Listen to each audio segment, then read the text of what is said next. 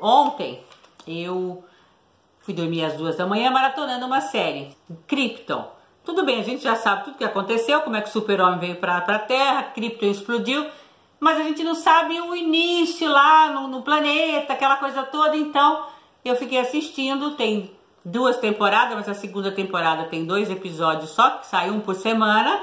Eu gostei. Eu não morro de amores pelo super-homem. Morro de amores pelo super-homem. Mas é interessante saber o desenrolar 200 anos antes do planeta explodir e ele vir para a Terra, né?